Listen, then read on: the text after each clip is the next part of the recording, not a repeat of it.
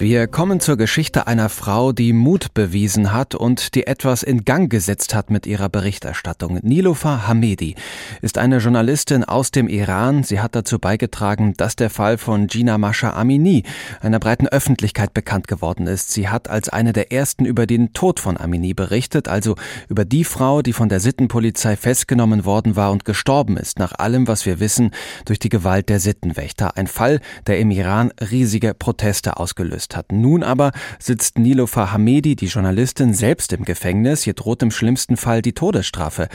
Der Deutsche Journalistenverband in Hessen verleiht Hamedi für ihren Mut und ihre Berichterstattung jetzt eine Auszeichnung, die Feder für die Pressefreiheit. Weil sie diese Auszeichnung aber nicht selbst entgegennehmen kann, macht das stellvertretend für sie ein Pate, nämlich Tagesthemenmoderator Ingo Zamperoni. Ich habe vorhin schon mit ihm gesprochen und ihn gefragt, was zeichnet denn die Berichterstattung von Nilofa Hamedi aus? Ja, Sie haben es gerade in erster Linie erwähnt, der Mut, die Bilder aus dem Krankenhaus, auch von den Eltern der verstorbenen Amini, dann zu posten und äh, der Öffentlichkeit auch zu zeigen, was da passiert ist. Wohl wissend auch, dass da das Regime in Teheran damit nicht einverstanden sein würde und dass ihr da auch Repressionen drohen. Und eben trotzdem hat sie gesagt, das ist wichtig, das muss gezeigt werden. Und das hat ja auch dann die entsprechenden Reaktionen. Das war ja dieser Funke, der die Wochen, monatelangen Proteste bis heute im Prinzip ausgelöst hat. Und das ist keine Selbstverständlichkeit, trotzdem was passiert ist, der Wahrheit, wenn man so will, nachzugehen und ihren Beruf auszuüben. Und das fanden wir sehr beeindruckend und deswegen ist das eine sehr würdige Preisträgerin in diesem Sinne.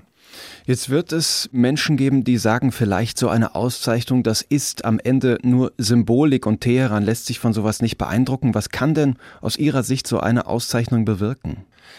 Natürlich sind wir da gar nicht so vermessen zu denken, diese Auszeichnung, diese Erwähnung, wenn man so will, würde da direkt irgendwas bewirken. Und da lässt sich kein Regime, kein autoritäres, keine Diktatur irgendwie beeindrucken, jetzt direkt. Und diese Erwartung haben wir gar nicht in dem Sinne.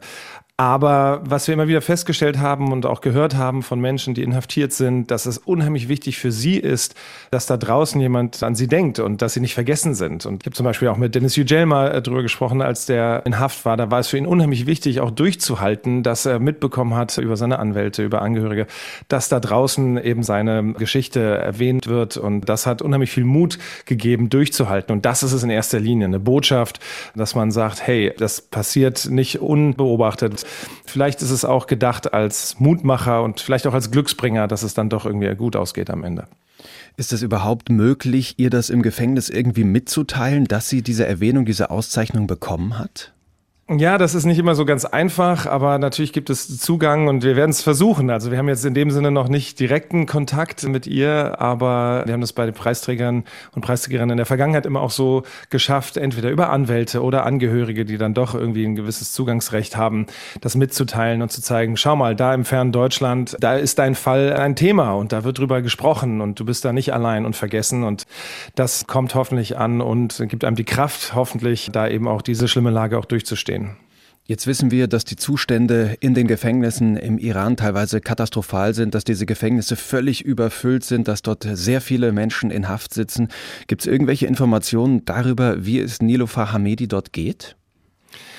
Ist nicht so leicht. In gewisser Weise hat es vergangene Woche eine Art Lebenszeichen in dem Sinne gegeben, dass die iranische Justiz jetzt offiziell Anklage erhoben hat gegen sie. Also ihr wird vorgeworfen, mit den USA zusammenzuarbeiten, für eine ausländische Macht aus iranischer Sicht sozusagen zu agitieren, auch äh, gegen die nationale Sicherheit und äh, Propaganda gegen das System hervorzurufen, was natürlich völliger Unsinn ist. Aber das ist jetzt die Ausgangslage. Jetzt gibt's immerhin, wenn man so will, eine offizielle Anklage und dann kann man hoffen, hoffen, dass das dann eben dann gut ausgeht und nicht so im Ungewissen und in der Schwebe. Aber ja, letztlich ist es totale Willkür auch, was mit ihr da passiert.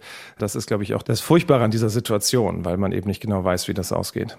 Jetzt wird diese Auszeichnung die Feder für die Pressefreiheit ja schon seit 2018 verliehen, also im sechsten Jahr. Mittlerweile weiß man, wie er sich denn so ausgewirkt hat in der Vergangenheit. Das waren ja auch ganz individuelle Fälle, ganz verschiedene Menschen, die diese Auszeichnung bislang bekommen haben.